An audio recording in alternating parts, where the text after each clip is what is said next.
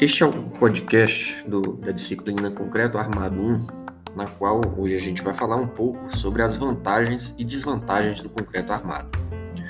O concreto armado, assim como outros materiais estruturais, possui vantagens e desvantagens. Entre as vantagens, podemos destacar: ele é facilmente adaptável às formas, pode ser lançado em estado semifluido, o que abre enormes possibilidades à concepção arquitetônica. Aditivos plastificantes e fluidificantes aumentam a trabalhabilidade e fluidez do material, possibilitando o concreto bombeado e o lançamento em grandes estruturas por meio de mangueiras sob pressão, com redução significativa de custos e prazos.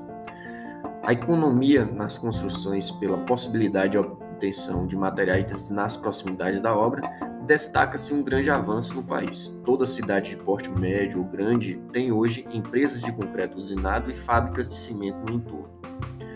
A facilidade e rapidez na construção com peças pré-moldadas, estruturais ou não, e usos de tecnologia avançada na execução de formas e escoramentos. Tem uma durabilidade elevada e os custos de manutenção das estruturas de concreto são baixos se atendidos os requisitos das normas pertinentes.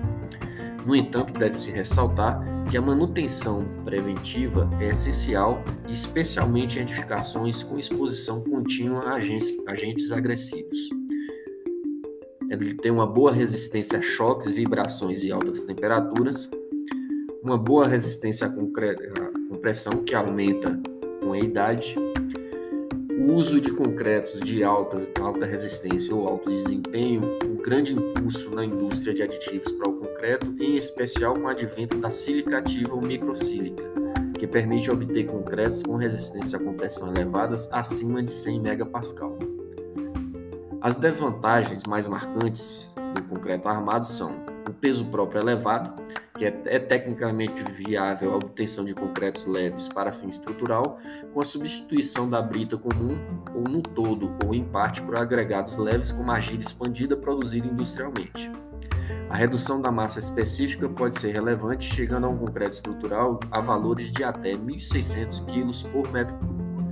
Esses agregados resultam em aumento apreciável de custos em obras convencionais, além de ser necessário avaliar melhor os aspectos de durabilidade, pois os concretos tendem a ser mais porosos.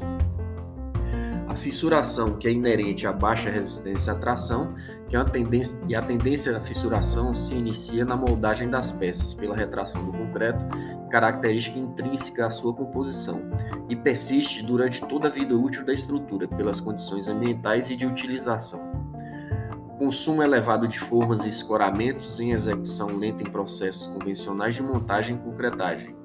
As normas determinam prazos mínimos para a retirada de formas e escoramentos para as peças estruturais. O emprego de agentes aditivos para o concreto nas mais diversas finalidades, com um melhor preenchimento de formas e maior rapidez na desmoldagem. Abriu enormes possibilidades, mas que exige acompanhamento técnico adequado dificuldades em adaptações posteriores na edificação e, apesar de levar desvantagem como isolante em certas situações, o concreto pode satisfazer exigências de conforto ambiental pela massa específica elevada em elementos com detalhamento e espessuras adequados.